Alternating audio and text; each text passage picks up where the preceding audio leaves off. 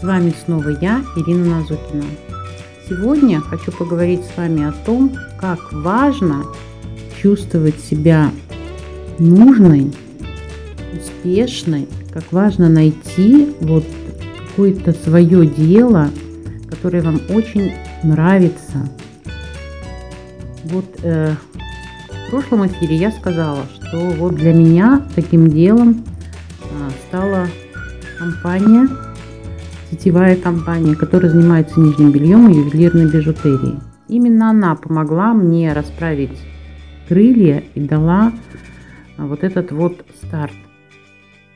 Старт идти, идти дальше по жизни уверенно, смотря в будущее.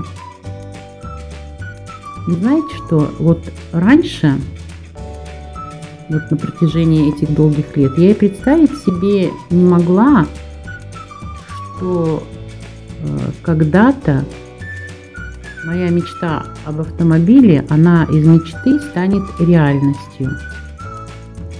А сейчас понимаю, вы знаете, главное хотеть, главное желать.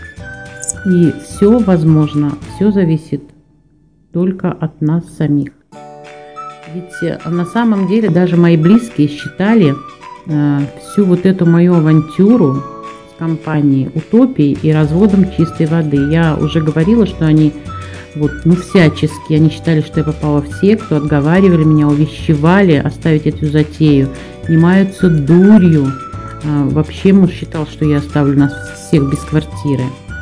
А вот я как-то прониклась доверием и поняла, что здесь главная ценность люди. И мне это близко, мне это понравилось. А миссия у компании – это улучшать качество жизни людей. Слушайте, ну во мне это просто нашло глубочайший отклик. Семья, она наблюдала за мной с позиции, чем бы дитя не тешилось, лишь бы не плакала – а вот когда я набрала уже силу, встала твердо на ноги, я поняла, что моя мечта – это реальность, я обратилась к своей дочери старшей с предложением пойти учиться на права. Вы знаете, встретила резкий отпор. Ну, типа, зачем это надо? У нас и машины-то нет. Ну, я объясняла, где-то настояла. И она отучилась. И каждый потом день меня подкалывала – Мол, ну, где ваш белый лимузин, мама? Я спокойно все это сносила. Потому что, как гласит наша пословица, хорошо смеется тот, кто смеется последний. Настал день, когда я предложила ей ехать со мной выбирать авто. А в ответ услышала, хорош прикалываться, у меня на носу диссертация и время ходить попусту, глазеть на машины нет, и желание, кстати, тоже. Хорошо, говорю, тогда будешь ездить на том, что куплю я. Сказано, сделано. Поехала в салон, выбрала авто, оплатила сразу а, и поставку на учет. И а, кто покупал и ставил машину на учет через автосалон, они знают, что тогда машину нужно забирать через а, дня. Я вернулась домой. Ну, там меня дочка встречает. Опять подкалывает. Ну и где кабриолет? Говорю, успокойся, через три дня будет. Пришло время забирать машину. Договорилась э, со знакомым пригнать автомобиль домой.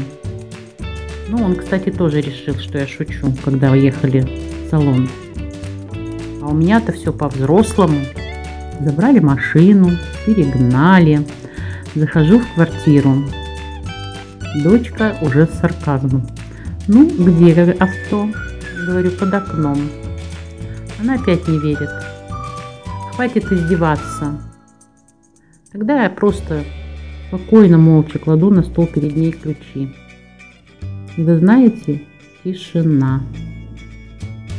Потом в тапочках поскакала машину смотреть во двор. Но это еще не все. Самый трэш был, когда муж вернулся с работы. а девчонки ему на перебой сообщили, что мама машину купила. Вот тут я о себе узнала много интересного после стольких лет брака. Что я безответственная, ненормальная женщина, что вместо головы у меня пустой котелок. Неизвестно, каким местом я думаю. И вообще, чем я собираюсь платить кредит. Ну, конечно, это я вам прямо в мягкой форме передаю. Все было гораздо еще и покруче. Но я набралась терпения – выслушала весь этот словесный поток, вот только когда он и всяк сказал, что о кредите вообще речь как-то и не идет. Я вообще о нем не думала. Что автомобиль я купила на деньги, которые заработала в своей компании. Вы знаете, вот с этого момента произошел перелом.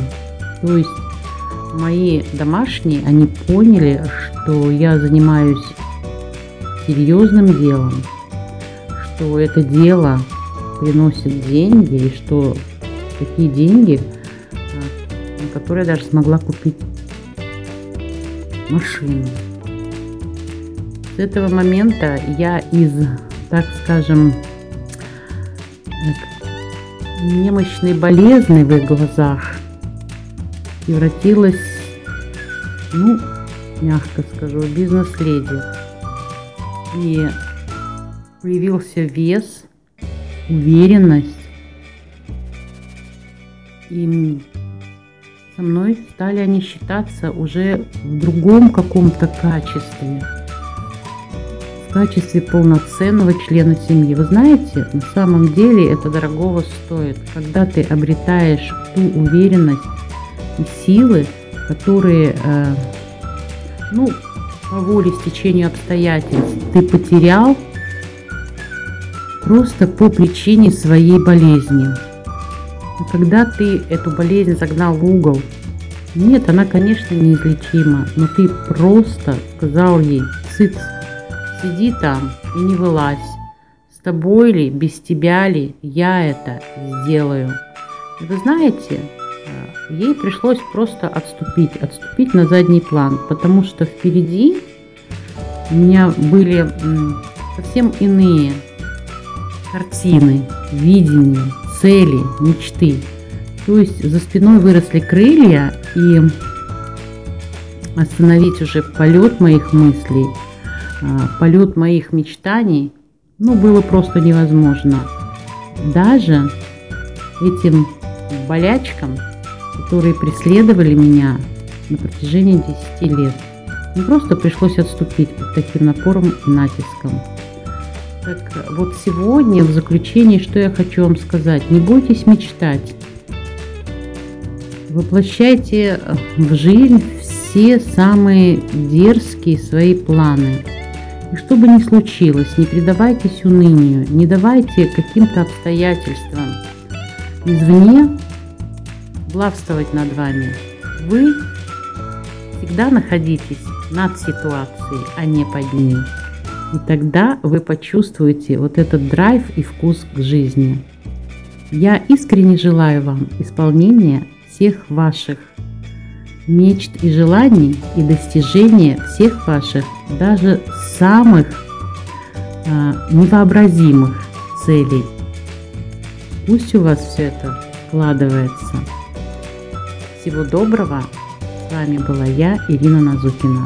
До встречи в следующих эфирах.